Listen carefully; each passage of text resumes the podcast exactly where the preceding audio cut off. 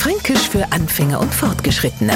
Heute Freyers. Und da war ja bekanntlich alles besser. Wir hatten ja nichts. Die Luft war besser und die Jugend, naja, der war schon immer anders. Nicht bloß Freyers. Hätte man damit alle Klischees bedient, aber in Neufranken, und darum geht's ja in erster Linie, nun die wirklich weitergeholfen.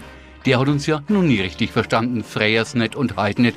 Und damit haben wir auch schon wieder einen entscheidenden Hinweis gegeben. Freyers ist eine fränkische Zeiteinteilung. Das heißt früher, im Zusammenhang mit damals. Lässt man jetzt das S am Ende weg und sagt Freyer, also die Sonne geht jetzt wieder jeden Tag Freyer auf und heute Abend gehe ich einmal Freyer ins Bett, no hast es eher.